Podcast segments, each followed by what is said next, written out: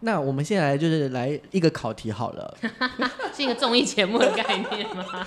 就是呃，我刚刚不是说我看了七部电影嘛，然后呃，如果应该可能有些有有些听听众朋友是我的好朋友们都有都有进戏院，但是有些没有看过。那如果说是在这样的状态下，请我们的制片 Vicky 就是每一部片用一句话来形容。天哪，这是一个《天才冲冲冲》里面会有的桥段，奶哥应该会跟我提出这个要求。对，但是其实如果说能用一句话去形容这部片，其实如果可以把它讲出来，也是可以可以，我觉得这件事很重要。我们是一个轮流的 battle 的概念啊。但是我有做功课了，我有做我自己的好，功课。那我们用 battle 式的，好，我们来试试看什么叫没做功课的来宾跟有做功课的主持人。哎、这样如果说我没有天赋怎么办？没关系啦，你有 就但是有一个努力过的答案啊。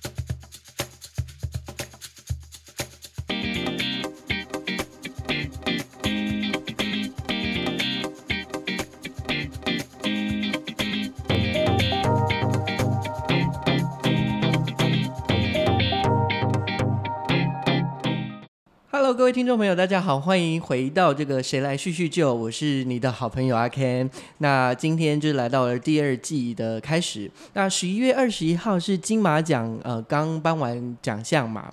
那其中有一部电影，其实我之前就有想看，但是就后来没有看到，那非常可惜。然后不过今年呢，他就是也得了入围最多的十一项大奖，那也最后得了剧情长片奖，就是陈玉勋导演的《消失的情人节》。那刚好这样的一个时间点，所以我就在上个礼拜，呃，除了《消失的情人节》之外，我也顺便了看了一下《孤味》跟呃《同学曼拉斯》。呃，看完之后啊，就就其实呃，同时我也有去听一些或是看一些影评人在讲颁奖之前，他们就会说哦，今年什么奖入围的人应该谁啊，得奖的应该是谁啊。那我也觉得蛮好奇的。那金马五十七这一届呢，呃，我看了电影有七部电影。那这七部电影呢，看完之后，我也想说，哎，其实也许可以找我的朋友一起聊聊天，就关于呃电影人在这个电影的观看上面，跟我们这种一般的平民麻瓜会有什么不一样。所以我就邀请了呃第一季呃第一季有来叙叙旧的 Vicky 到现场，然后我们就一起聊呃金马五十七我们一起看过的电影。那我们就先欢迎 Vicky 出来。嗨，大家好，我是 Vicky，我又来打扰阿 Ken。嗯，对 OK，就是今天邀请 Vicky，就是呃某种程度就是呃他自己是电影人嘛，在在电影里面呃电影的产业里面有待了五年多的时间。那在这个时间里面，呃他们呃他他在这个圈里面看到的事情跟体验过的东西，一定是比我们呃外外在人来看一定是多很多。所以今天就是透过这样的一个方式，就有点像跟他聊天，然后同时就是也聊聊说金马奖的奖项跟呃我们有看过的电影，然后心得的内容是是什么。其实会找 Vicky 还有一个地方，就是在金马奖颁奖之前，然后我在看他的脸书上面有看到，就是他试出了一张金马奖的邀请函。对，那这件事情到底合不合法呢？这至今我不太知道。对，但我相信他就某方面讲，他跟喜帖有一点像，就是对认帖子不认人这样子。OK，好，会会这样的原因是因为就是呃，刚好阿 Ken 参加过金钟、金曲跟金马这三大奖项的四个奖，呃，其中金马奖的感觉是真的很不一样。我先来分享，等一下我再听听 Vicky 说。这三三三大奖项来说，我觉得金曲奖跟电视金钟比较是大众普罗大众会在意，或者是或者是像是电视金钟就会在电视面前就是看直播，如果没有在现场的话，那呃可能金曲奖会更流行一点，或是更年龄层更低一点。在广播金钟的部分，对我来说，我觉得是因为刚好以前呃广播算是很很兴盛的。呃，一个媒体，所以刚好有机会在电视里面转播。可是现场去看的大部分都是呃广播圈的、或者是像我们以前是广播电视电影广播组的学生，然后会去看这样子。不过金马奖对我来说，我觉得它就是一种第一个有一种贵族的感觉，因为 就是我第一次听到这个形容词，大家可能会说庄严肃穆，但是第一次听到 only 说斗吗？对贵族这个形容词很新，对会这样讲，原因是因为第一个，他票就跟人家不一样，就是金金马呃金曲奖的票啊，金钟奖的票都是一张可能七十磅八十磅的纸，然后然后就小小的一张你，是建豪的代表吗？居然是用磅数，但我可以理解。但我以为，因为我只拿过金马奖的入场函，嗯所以我一直以为三金或者是都是磅数很高的这种硬吸卡纸这样子。No no no no，就是呃金曲跟金钟奖，就是真的是一张小小张的纸而已，你是说电影院微秀影城的那类种？似那一种概念。哇哦，OK，所以第一个就是真的是很贵重，然后第二个就是他邀请函上面还写说请着正装，然后我记得我第一次去的时候，我穿了西装外套，但是我穿了小短裤，然后我进去的时候我还跟我朋友说，哎、我这样到底合不合法啊、我还用合不合，就是合不合对，第一次去都会很担心。那你最后进去了吗？我最后进去，而且让让我进去、哎，就他没有刁难你说，哎、先生，请把裤子穿好，这样子。对，没有没有，然后可是就是现场，就是你就会觉得说，哇，真的是那种贵族人家，或是那种沙龙的感觉，就是一群电影人，或者是一群他们就是有一种气氛，就是有那种气度，就看起来就是比与众不同，或是高人一等的感觉。但我觉得这跟你那个时候做哪里有关。像我第一次去的时候，其实也是以一个没有很合法的手段拿到了所谓的入场邀请函。好，那个是我那时候在拍戏，有一个演员，他的经济助理就说：“哎、哎、哎，我这边有多两张邀请函，谁要？”然后，因为他带的艺人就是很大咖嘛，是大咖到每年不做什么、不拍戏也干嘛，甚至他不是电影演员，他就是会有会拿到邀请的资格这样。对然后他就说：“哦，我的艺人某某姐那天要带小孩，所以他就不去了。”那我就说：“那你干嘛自己不自己去？”然后他是属于一种嗨咖型的经纪人，他就说：“他当然就是要在家里，就是跟倒数一样，跟一群好朋友喝酒啊、吃炸鸡什么的。所以这两这两张票对他来说是无用，所以他就来送出给我们。是所以，身为一个电影从业人员，我第一次参加金马，不是什么我我的创作入围啦，或者是我的所属公司入围啦，是我跟别的经纪公司干到票，然后我就去看了。嗯，然后刚刚你说整个气氛很很贵族、很严肃，我真的觉得那个是你坐哪一区？嗯，因为我基呃我有两次是坐二楼区，二楼区。比较上面的，对，二楼区就是民众区啦。哦讲、老实话，就是相关业者、嗯或者是相关来宾或者创投会的投有出钱的人，这样都会在二楼。然后一楼的时候，可能是什么金马学院或者是。更圈内、更电影圈核心的人，然后越越往前的人就越重要，看起来越严肃、越发光这样子。我觉得可能因为我一直都待在二楼，所以都没有特别觉得，哎、这里很严肃吗？就也还好。但是你有没有为了就是穿着这件事而烦恼过？第一次去的时候真的非常紧张，那想到到底要穿什么，到底要穿什么？结果后来就是想尽办法跟就是我带一起带去的人，我们就一直在烦恼到底要穿什么。结果我的同伴他穿了整套西装，而且是那种很明显是走红毯才会穿的西装，不非是所谓正。式，非常重视这一没。错，是整 套就，然后我也穿了类似你知道比照喝喜酒的的规范的等级，就后来发现根本没人管你，只要你不是坐一楼的人，一楼就所谓的核心人物跟入围者，对，你他妈要穿什么，真的没人管你，只要不要是假托或干嘛。所以后来再去了两次，我就更放松一点，因为我会发现真的是没人管你，你就穿你自在的衣服去就好，这样。对，也是啊，像那个可能我们就在厕所里面就会碰到彭于晏在旁边，那他也是一般人啊，即使他穿的这么好看，他他他可能有一点不一般了，就就是好像吃的东西都一样，可是怎么就是你知道未来就是走有点分歧这种感觉。他们真的，都很漂亮跟很好看呢。我觉得电影演员他某方面来说，他不太需要你去美化，嗯他希望你天生就有一个自己的一个范儿一个样子，所以大部分能演电影的演员，他要么天生好看，对，或者是他不是主流的美，但他有一个气势，所以大部分会。就是会在那个地方出没的演员都有气场，或是真正的容貌。对，对，所以就就嗯就会真的有一点不一样，也许可能好。不要可是什么，我们就继续。但我那个经纪朋友，就我们至今还有联络。他最近的名言是，他还是在带艺人，然后电影相关的也有，他就说，啊，还是跟长得好看的人一起工作最好了。至少赏赏心悦目。对，参加电影呃金马奖典礼的人是好看的这件事有被核准。对，嗯，哎，好啊，那我们先讲到电影好了，在讲奖项之前，就是对你来说，呃，在你自己的观看的经验来说，怎么样才算是一部好的电影？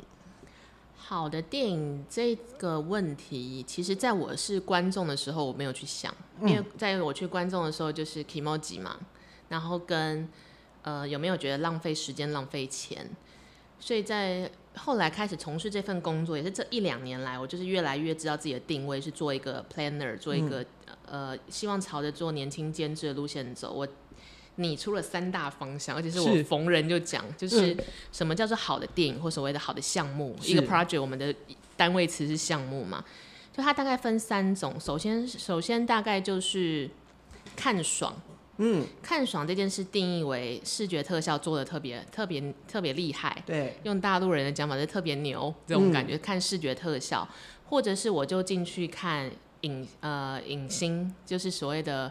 比如说，我要看布莱德比特，我要看尼克拉斯凯奇，或者是我要进去看王静这种感觉，所以看爽是第一第一件事，第一个方向应该这样讲。然后第二个方向是所谓的看无影名状，这件事听起来很悬，是。你总会有在人生中遇到几部片是没人，你朋友也没说他好，你父母也没他说没有说他好，影评人也没有称赞过他，但你看的时候就觉得他妈好笑。就是很好看，就是总会有一部片，它没人爱，可是它对到你，就有点像《消失的情人节》的 slogan。嗯，你要相信自己值得爱，因为有人在爱你。哦，我觉得就像你人生中会遇到一部电影，是它好像也没有得过什么奖，票房也不怎么样，可你有一天就是突然找到这个 DVD，或者是找到这个档案，或者是你在 Netflix 上就随便选选中它。结果他改变你一生，他就是这么好看。对，那为什么好？嗯，无以名状，就是我不知道怎么解释，他就是跟我对到痛，就是看缘分这样。这是第二个，第三个方向也是我个人很喜欢的打影，看投射。投射，这有一点像是，嗯，比悲伤更悲伤的这部电影，就是在一七年成为一个爆款嘛。然后比悲伤更悲伤这个故事，其实你回头来讲，那我们那时候看分析报表，就是我以前之前的公司做的，它的 TA 落在十八岁以下的小女生们，是非常准，对，真的是十八穿制服的孩子们哦。然后我那时候，我那时候已经二十五六岁了，嗯，我自己就想说，我当然没有觉得它不好看，嗯，但是有要这么狂热吗？这种感觉。然后有一天我懂了，就是。十八岁的小女生们从比悲伤里看的是投射，嗯，她会期待那个也还在还在相信恋爱的自己。那其实某方来讲说，你还是学生时期的时候，你看到以学生为主角的电影，你会把它套用为自己。那如果你是今天跟妈妈吵架的女儿，那你这一阵子最受你感动的电影，可能就是一个跟家里有有裂痕要修复的一部北欧电影之类的，嗯。所以其实每个人都可以从电影角色里面找到跟自己人生某一个阶段的投射，然后都是在那个两个小时内，你就可以疗愈自己。所以我觉得这就是我自己最喜欢电影这一个所谓的文化产品，它的一个最大的功，如何是好的电影的一个定义。一个观众要是可以从两个小时内找到一个自己人生一段的文的所谓的。角色投射，我觉得这件事情是非常感动的。好，那如果从今年的呃入围作品，那当然他有得奖，就是呃刻在你心里的名字这一这部片，它也算是学生做呃学以学生为一个那个角色为主的嘛的时代的状呃在那个时代的状况。那你觉得他的体验是谁啊？因为我会这样讲，原因是因为呃很多人就是他们。不断的刷，可能刷四刷、五刷、六刷。我觉得你小看他们了，因为这部片我前同事呃以前呃前公司也有参与，是，然后我也认识那个团队的一些人，然后我就有在哎想说哇怎么就卖的如此之好？对，然后他们跟我说很多粉丝是三十刷，很夸张三十哎，不是三刷是三十哎，对。然后你想要了解的是他为什么会？对，如果以跟我们做比较好了，就是比悲伤更悲伤的故事，它可能就是真的是针对十八岁以下的小朋友、女生的投射。嗯，那可是刻在女性的名字，因为对我来说，OK，它有一个时代感。对，第一个是时代感，可能会引起某一些人的的那个，我觉得 T A 的样子就不一样了。对，那当然这样的故事情节。呃，也当然呃，就是有人有也有讲过说，哦，他太小孩子了，嗯，可是还是有人感动，而且或者是说，呃，不只是二十岁以下的人，是二十岁以上，甚至三十几岁、四十岁的人也会被感动。我觉得这一部电影它其实。呃，他对于自己的定位是非常明确的。一开始大家会以为它是 BL 电影，后来发现、哦，它其实是一个货真价实的同志电影。但其实我自己的理解是，他不把自己只限于做所谓的耽美，或者是只做同志恋爱情电影，他把自己提升到我要做全民初恋电影。嗯，所以他其实讲的是初恋。嗯，那就已经不是所谓的 boys love 了，就是如果是 BL，你永远看的都是那一小众对腐女，或者是喜欢那两个艺人的人。可是当你喜欢的是初恋，然后你想要理解的是初恋的刻骨铭心跟永远有遗憾总是最美这件事情，嗯全台湾的人都会吃。是所以，当你提升到我讲的不是所谓的 BL，我讲的是一个初恋的时候，每一个人都会被打到。然后加上他的行销有讲一句很老派的话，他的行销是用腿跑出来的。他做了很多场校园宣传，然后一直跑映后 Q&A、那我觉得你一直出现在观众面前这件事情，还是有他的口耳相传的力量。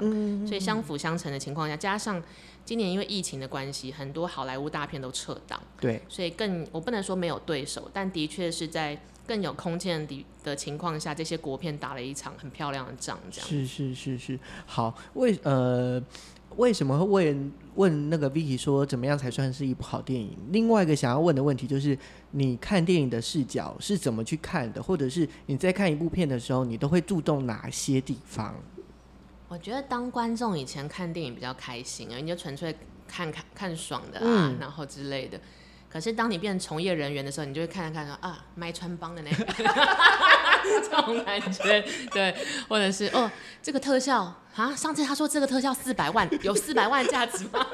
就是会想这种事情，或者想说，干，他不是说没档期，然后去拍这个了，这种感觉，然后你就会觉得，哦天啊，就是会一直分心，没有办法专心的当一个观众。但是你真的很幕后哎、因为像我自己看，呃，好，我对于一般观众或是对我自己来说，我觉得我去看到每一个细节会让我很开心，就是他他的每一个转折啊，或者是他每个动作，甚至说他衣服有没有呃，例如说明明是同一个景，可是两件衣服的某一些地方，就是我曾经看啊，好，我这个可以讲一下，就是《嗯。爱》那部片。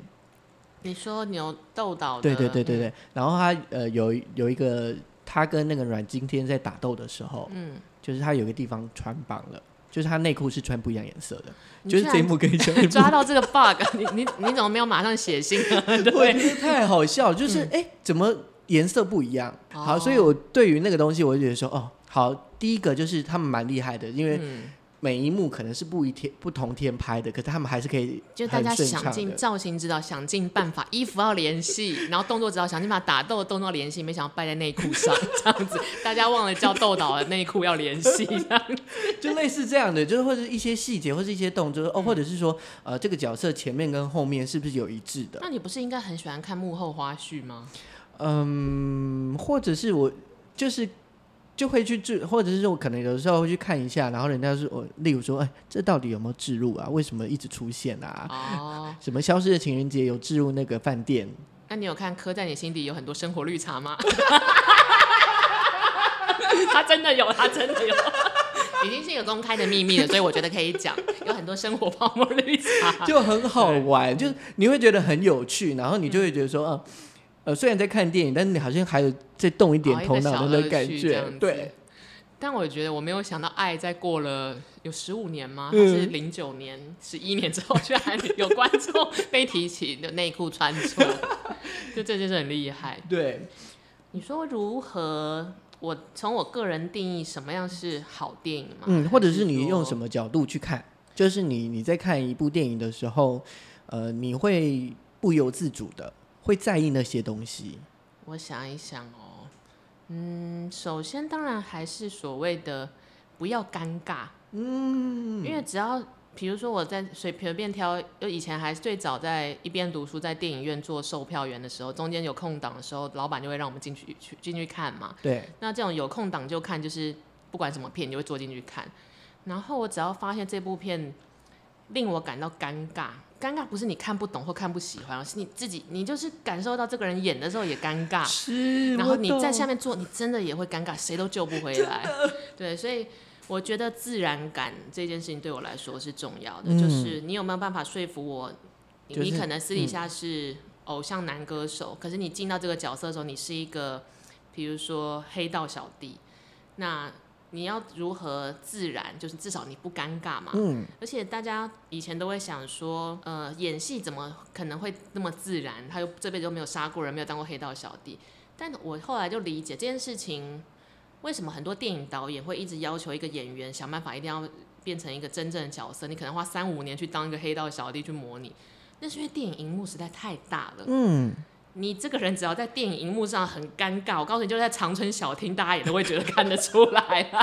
好，你讲这个东西，我想到就是孤味的一开始的嗯，有一幕，我不知道你记不记得，就是呃那个晚清哦，就是那个大姐就是谢嗯颖轩那个角色，然后碰到阿关关正，就是里面的医生吧。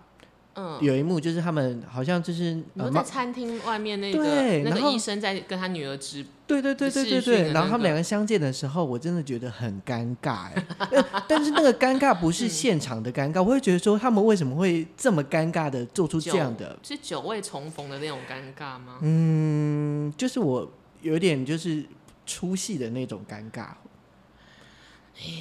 我不知我不确定，这是我自己觉得，所以可能是因为我那一场的的重点一直停留在哇是洪都拉斯哎、洪都拉斯演的舅舅这样子，对对对，反正就我我我我可能想呈现的就是这个，嗯但是后面就是越演越好，或者是我不知道为什么，也许那是他的第一幕戏，所以比较不完整，有可能，或者是我自己自己随便投射的那个感觉就是吧。当我自己觉得尴尬的时候，像比如说像这一场、嗯或你提出来这一场，我就会想说，嗯，真的尴尬。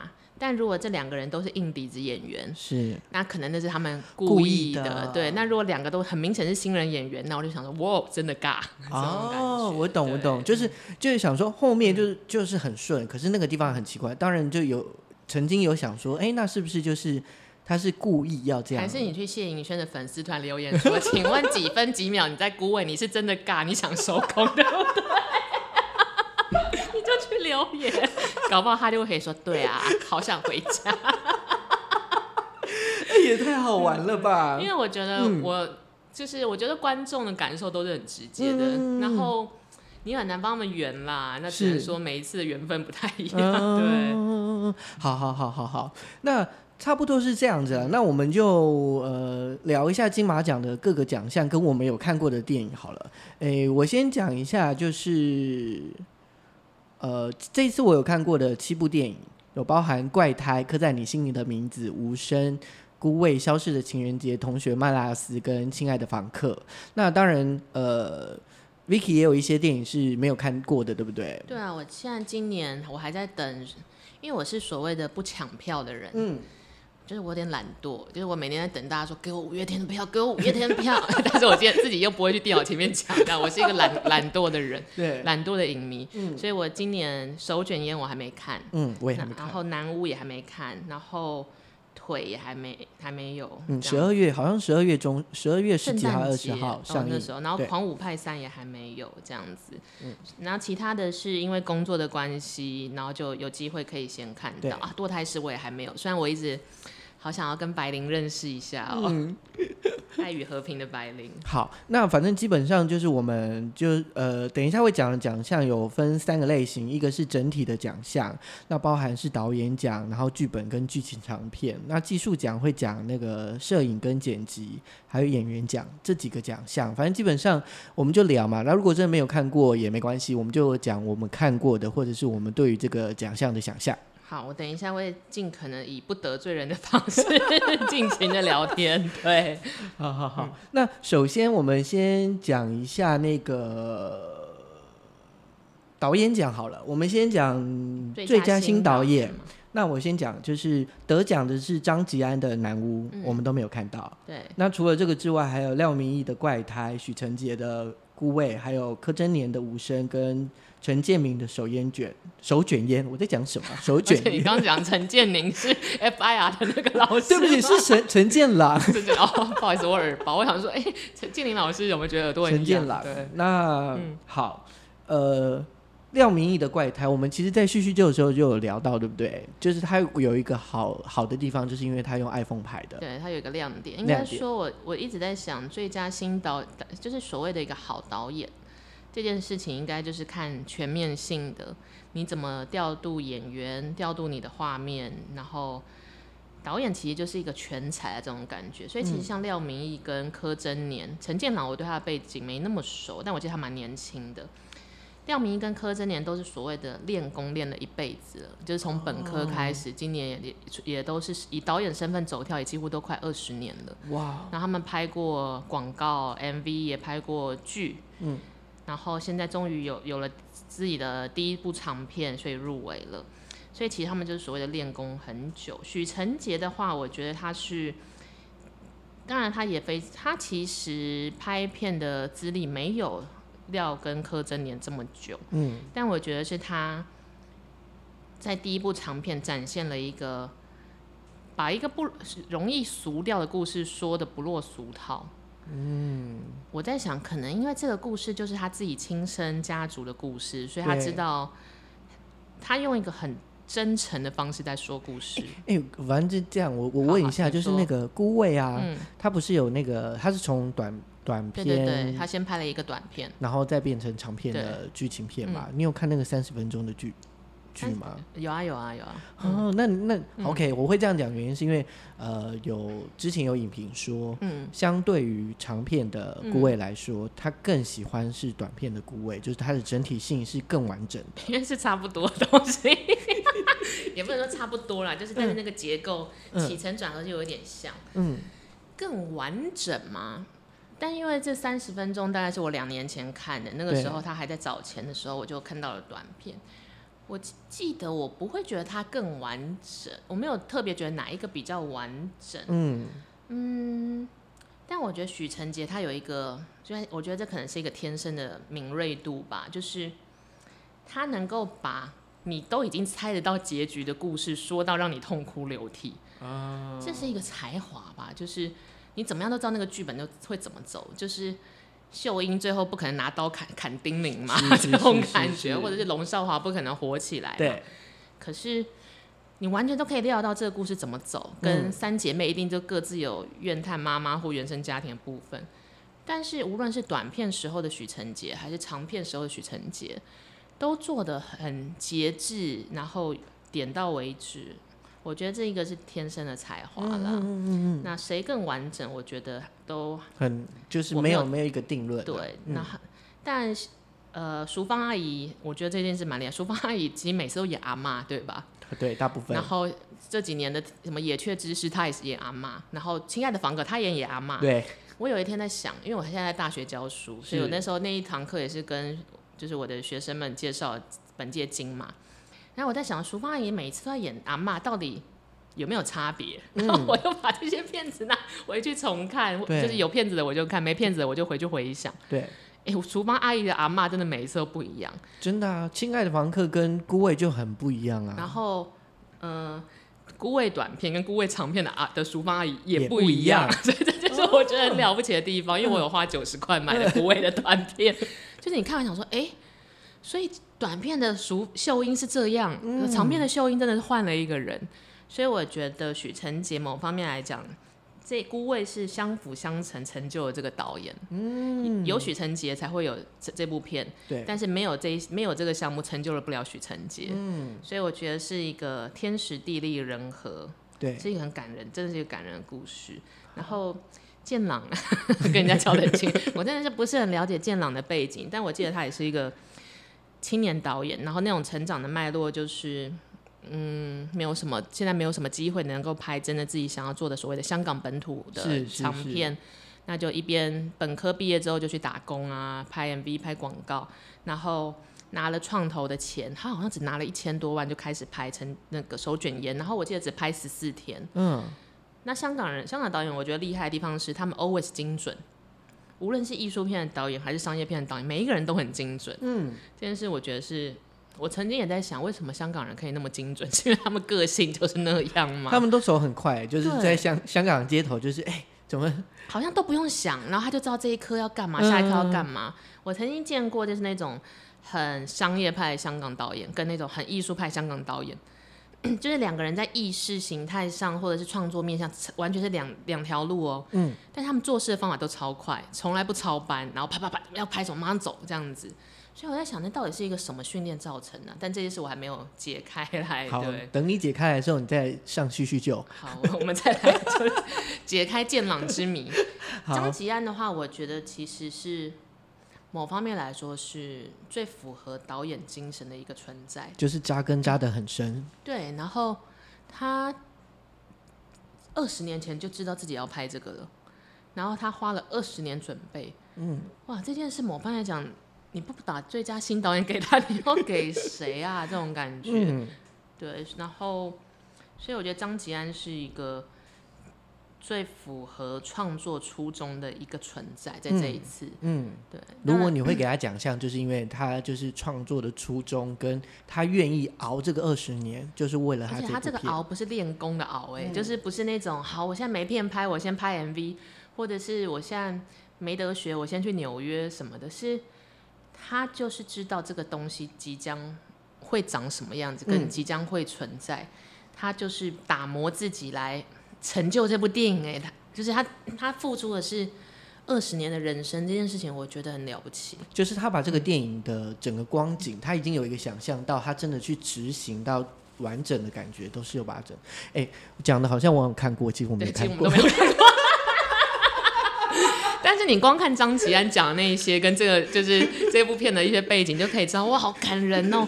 就大家都是你知道，嗯、积累了很多年，然后其中一部片今年入围，那是他人生的一小部分。可是张吉安是把人生的大部分都塞到南屋里面哦。好好好好，我们来，我们这个是不是就告一段落啊？我觉得我这个讲，我们是不是讲太多了？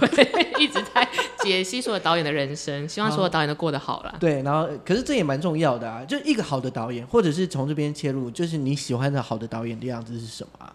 喜欢的好的导演，我觉得好的导演跟所谓的好的剧情长片，他们都会有一个共同的特质，是每一个部门都很 balance，、就是好的片，真正的完美的呃近乎完美的片子，就是每一个部门都恰如其分。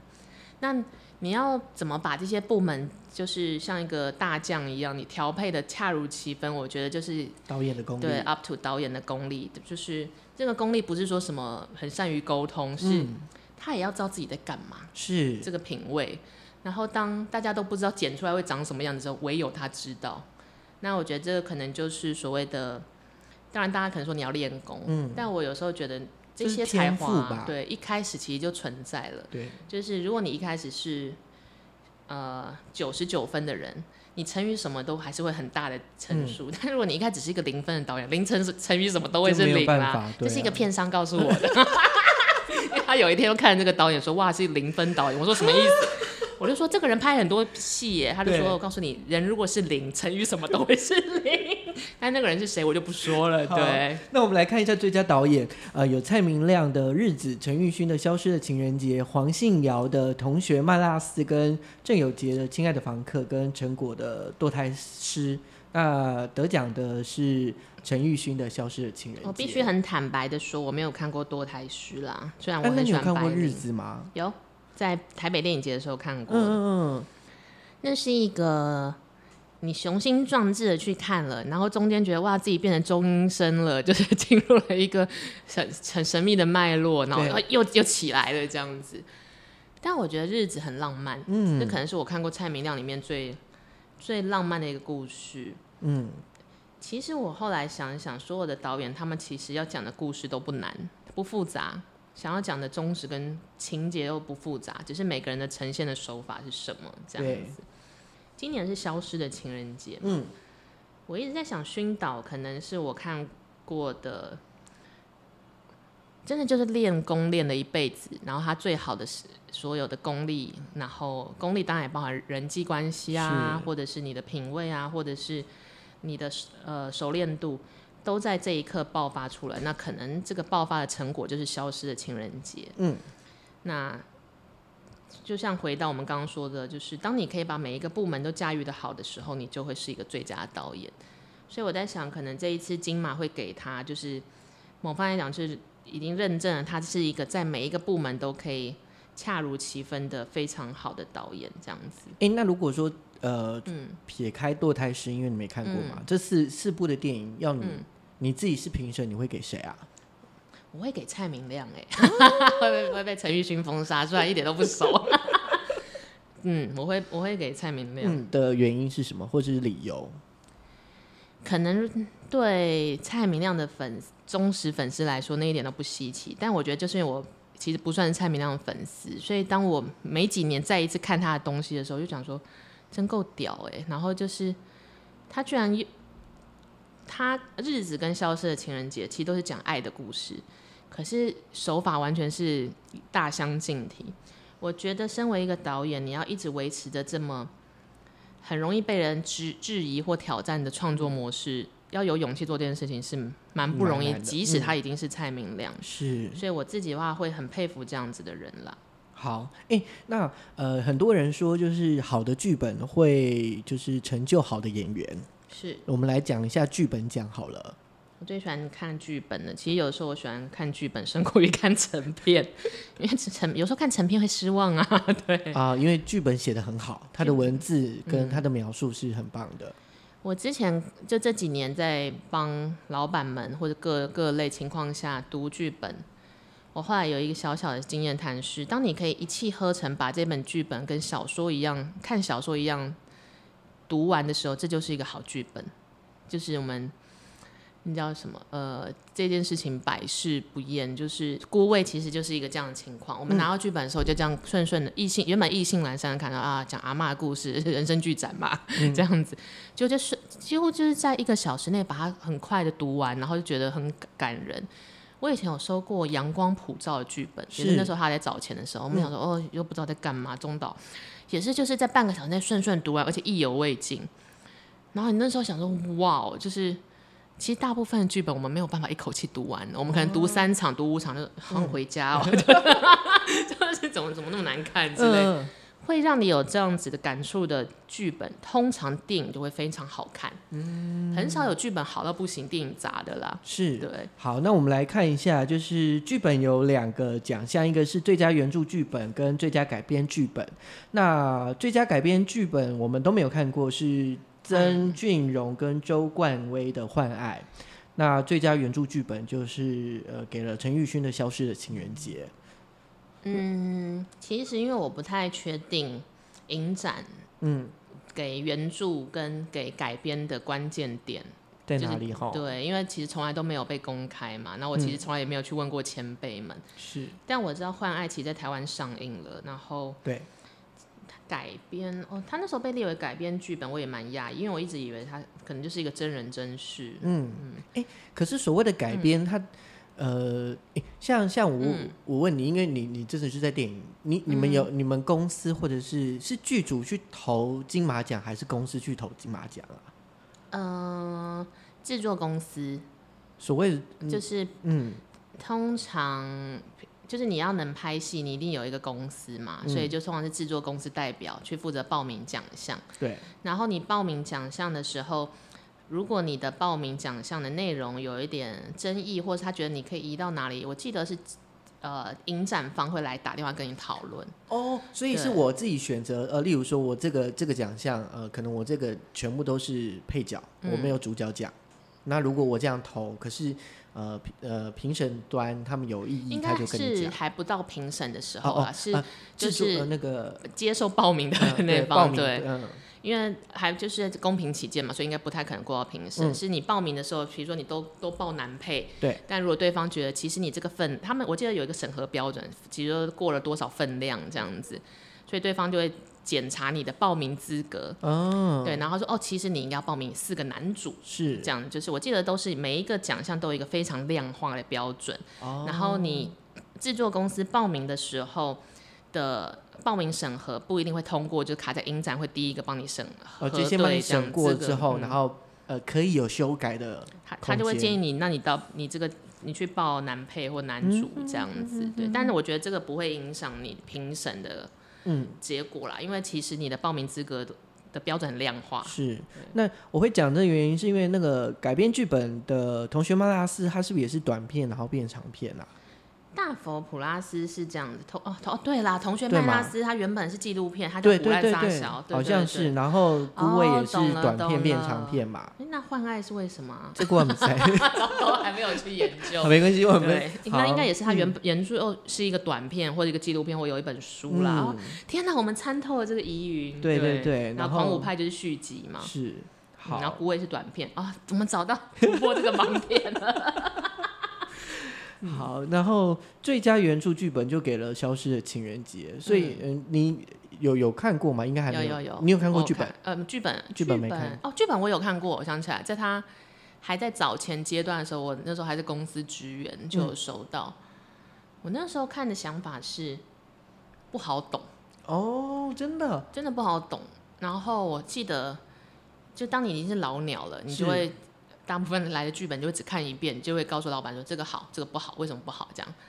消失的情人节是我这几年难得认真看了三遍，还是觉得我不好懂。哦，可是真正的拍出来的感觉，对我们来说，嗯呃，所谓那你所谓的不好懂是什么意思啊？就是我没有想到，原来这个故事会这样走啊！哦，我以原本以为是哦，两个人差了时空穿越这样子。其实剧本文字的时候跟最后成片的时候是一模一样的。然后我在看完之后，想说哇，要这样搞，这样这样这样这样对吗？就是会这种感觉。但是你看了成片之后，你就理解哦，原来他是想要呈现这个情这样子的世界。嗯，所以我觉得《消失的情人节》，他在剧本就已经好了。对，但是它变成影像化的时候更好，那可能就是就证明了陈玉勋他是一个导演的天分了。嗯因为一个导演如果不能把文字的东西变成呃影像化之后更加分，那就代表他身为导演的功力不如身为编剧时候的他。嗯，但他如果身为编剧的他已经很 OK 了，影像化之后又更好，就证明他把我没呃还在看字没有想到的空间又表达出来了，所以这件事是厉害的。好，真的这样听起来剧呃，不管是编剧啊、导演也好，都真的是都需要极大的天赋哎，就是或是他就是那个能力上面是一定总觉得要超前部署，就你要想到观众没想到的事情，嗯这种感觉。好。那我们导演就讲到这，然后就讲到就是呃，应该是电影圈的人都非常希望得到的奖项吧，最佳剧情长片。然后有《日子》《消失的情人节》《同学麦拉斯》《亲爱的房客》手卷手卷烟，那最后得奖的就是《消失的情人节。我觉得蔡明亮一定很气，就是都入围了大奖却没有上台，但是蔡蔡导嘛，对，》。嗯，那导演跟剧情片，嗯，你觉得他们之间的奖项呃有没有关联性，或者是呃我觉得一定是有的啦，因为其实你纵观所有的奖项，金马奖是没有所谓的 the best producer，是没有最佳制片人奖、最佳监制奖的。所以你当你身为一个制片或身为一个监制，你要怎么样被认可？你有做片子的功力的时候，就是你参与的那一部片能够拿到最佳剧情长片，就代表所谓的最佳剧情长片，代表是每一个部门都很完美，所以他才是最高分的人，综合分数最高的人这样子。所以那其实是通常都会在压轴班，就是因为他是最高荣耀。嗯我自己是这样觉得，因为无论是最佳导演或是最佳剧本，其实它都是个人奖项。是可是最佳剧情长片是一整个组的荣耀，然后证明了。呃，每个人与有容焉，为什么？因为你们每个人都表现的很好，才成就了最佳剧情长片。现在想想，《消失的情人节》是因为它它连特效、音效都做得很好，嗯所以其实某方面来说，用删去法来说，你好像也是，它也就是会留下来的那几个这样子，对，好。那我们现在就是来一个考题好了，是一个综艺节目的概念吗？就是呃，我刚刚不是说我看了七部电影嘛，然后呃，如果应该可能有些有有些听听众朋友是我的好朋友们都有都有进戏院，但是有些没有看过。那如果说是在这样的状态下，请我们的制片 Vicky 就是每一部片用一句话来形容。天哪，这是一个《天才冲冲冲》里面会有的桥段，奶哥应该对会跟我提出这个要求。对，但是其实如果说能用一句话去形容这部片，其实如果可以把它讲出来，也是可以我觉得这件事很重要。好，那我们先嗯呃从你讲，你要讲日子吗？我们是一个轮流的 battle 的概念啊，但是我有做功课了，我有做我自己的好，功课。那我们用 battle 式的，好，我们来试试看什么叫没做功课的来宾跟有做功课的主持人。哎、这样如果说我没有天赋怎么办？没关系啦，你有就但是有一个努力过的答案啊。好，那你先日子。日子吗？哎、等一下，我们的我等一嗯下，我们是要同一部片，然后自己讲。我觉得我们同一部片，然后我们各丢一个答案，所以大家哦就可以就是分辨出有准备过跟没准备过的人差距有那多大。那这样那这样就是以我们这七部片好了。好啊好啊好，然后先讲怪胎好了。怪胎一句话吗？嗯，两个怪胎谈了一段猎奇的 iPhone 恋爱，哦，好，哇，你连 iPhone 都把它讲出来了。对，因为我知道观众一定会在意嘛，用 iPhone 拍的呢。对，好，然后我我来讲是外人来看是怪胎，但实则是过着不错的中产阶级两个人的爱情故事。这真有四句话了吧？一段话，一段话，对哦，你逗点，一段话，一句段点一段。好，对不起，一段话，一段。但我好，对我可以理解那个，你很这个很像海报文宣会给观众要看的东西。哦，真的？吗？可是嗯大家会喜欢吗？中产阶级的两个爱情故事，就他们就穿的很好看啊，我觉得有一些小朋友可能不懂什么是中产阶级，你在为难未成年的孩子。对，的确穿的也很时尚了。好，然后再来我们来看消失呃消失的情人节，再来亲爱的房客。所以我们先消失的情人节吗？呃呃，好，我们先好消失的情人节先好了。陈玉勋集大全？这是不是有点难？我就这样而已哦。对，这是不是电影人才会知道的？就是大 对你如果看过《热带鱼》，然后《爱情万岁》，然后哇，这就是陈玉勋的综合，好不行，这观 观众一定不知道在讲什么，观众一定以为是纪录片。好，那如果是我会想说，这是一部透过写信、广播、公车来串联的奇幻爱情故事，哎、很精准哎、我觉得蛮精准的啊、因为这些东西刚好也是我喜欢的，就写信、广播，嗯然后公车，就我很喜欢，就是有的时候坐在公车的最后一排，然后看前面的人。感觉很容易晕车哎、对，感觉很想吐。好，那再来消失的情人节，再来是亲爱的房客，要我先好了，让你想一下。呃，亲爱的房客，我是写七零年、八零年代载着死去男伴的小孩及妈妈一起过生活的男人的故事。哇，你真的好适合上奶哥的节目哦、但如果是我来描述消失的情人节，呃，亲爱的房客，对，糟糕错了，也差点讲消失的房客。嗯亲呃，亲爱的房客，我自己对他的一个一句话短评是：每一个家都有自己的爱的模样。嗯，哇，这个就是会要让你去想一下，然后去思考那个爱的模样的样子是什么。嗯，对啊，因为我觉得我不会在这个时候把同志情或者是里面有一些凶杀的因素嘛、嗯放出来是，我觉得最终他其实他其实要讲同志，他没那么同志，他不是耽美片。嗯，要讲凶杀案，他也不是 CSI，对可，他其实讲的就是每一个家有自己爱的模样，这样子。嗯，好，那再来是刻在你心里的名字。好，那我先讲好了，让你想，在这个世界，我们疯狂，我们相爱，但我知道这是不可能的爱情故事。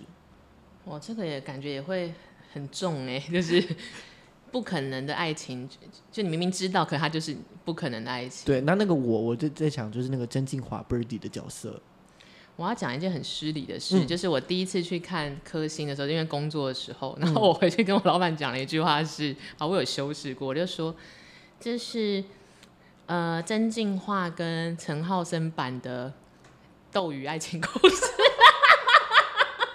对我真的我没没有失礼，对对不起刘导，对不起曲导，就是因为我觉得是他那个年代感跟斗鱼哦这个故事那个偶像剧的年代感，我觉得很像，都是九零年代，哦所以我那时候看完的第一印象这样。是九零吗？他不是七八呃就是八零年戒代差不多八零年代。是那个时候，嗯所以我那时候看完想说，哇，好像是莉莉亚嘛，郭品超，郭品超，但它是一部好电影啦，对对对，刻骨铭心。对我觉得它其实讲的就是一段总是带有遗憾、遗遗遗憾憾的初恋这样。是好，那再来就是呃，都是男配角跟都是男呃呃女配角的两部片，《孤味》跟《同学曼拉斯》。我们先讲《孤味》好了，好，你你要不要先讲？孤味吗？我想一想，孤味是，我觉得孤味是色香味俱全的超高级版的意难忘。为什么我我真的没有失敬的意思，徐导，对不起，对，为什么一个电影人都会把电视剧拿来斗鱼啊、意难忘啊？我小时候也是很喜欢看电视，电视儿童。对，就是我觉得我后来就想了，就是嗯孤味为什么这么卖？因为它的东西很好懂。对，那好懂的东西什么？它有一点乡土剧的成分。嗯我不是说乡土剧的那种什么呃，是霸道总裁或什么，而是乡土剧为什么？永远都有人在看，那就是他们就是一般民众看的对，很接地气，他看得懂的东西。那为什么小荧幕的时候我们都做大家看得懂东西？那到大荧幕的时候，我们就一直要强调高大上。嗯，所以我觉得孤味它很厉害的地方是，它其它有一点乡土剧的这一种诚意在，嗯就是诚意哦，不是说质感或者是诚意，他站在土地上面对面跟你说一个故事，所以我。人家问我说《孤味》到底好不好看，我就跟他说：“哦，是高配版的，高配版的《意难忘》。对，因为我对乡土剧的认识也不多，对之类的。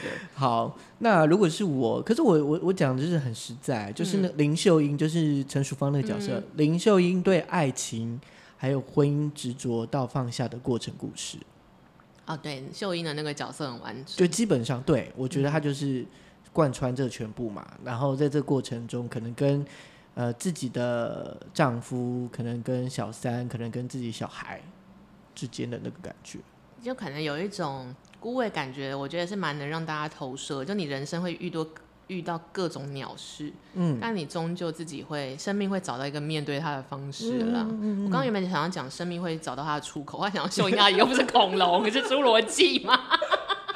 淑胖阿姨有想被这样形容吗？对，好，最后呃，我看的最后一部是《同学麦纳斯》，那我来先讲好了。呃，我会形容是四个在社会中插临门一脚就靠近成功或幸福，就是成功斜线幸福的故事。我想一想哦，同学麦纳斯是我这一次看里面最百思不得其解的片。就你有看，你知道他在干嘛，嗯，但你就是有一种很难整理自己观后感的感觉，所以我会把它定义为最像纪录片的剧情片，呃，四由四个男人主演的最最像纪录片的剧情片。嗯，对他找了四个一线男明星，对是大家都认得，对而且或是奖奖项有被认可的，然后拍了一个。他其实可以把它弄成剧超级剧情片，可是有够像纪录片的一个作品，嗯这件事我觉得蛮有趣的嗯哎、好，我发现好像还有一部《无声啊。对，无声，不然你先好了，》。好，无。声，我如果是我来讲的话，就是，哎、这个好有有点对那个科导不是很好。好，我我上面写的是从二零一一年台南启聪学校事件衍生出来的这群启聪学生们为了留在学校的故事。嗯，也没有不对啦，的确，就是他们不想要离开那个嗯安全的，他们认认为比起外现实社会是更安全的环境。嗯，无声用一句话形容无声，嗯，我会觉得它是一个，大家都有些人会说什么它是台版熔炉啊什么的，嗯。但我觉得好像也不能这样做对标，它比较像是，嗯，它以议题为起点，最终要告诉大家的是，我们如何看待他人的困境，也看待自己的困境，这样子，嗯我会这样去定义它。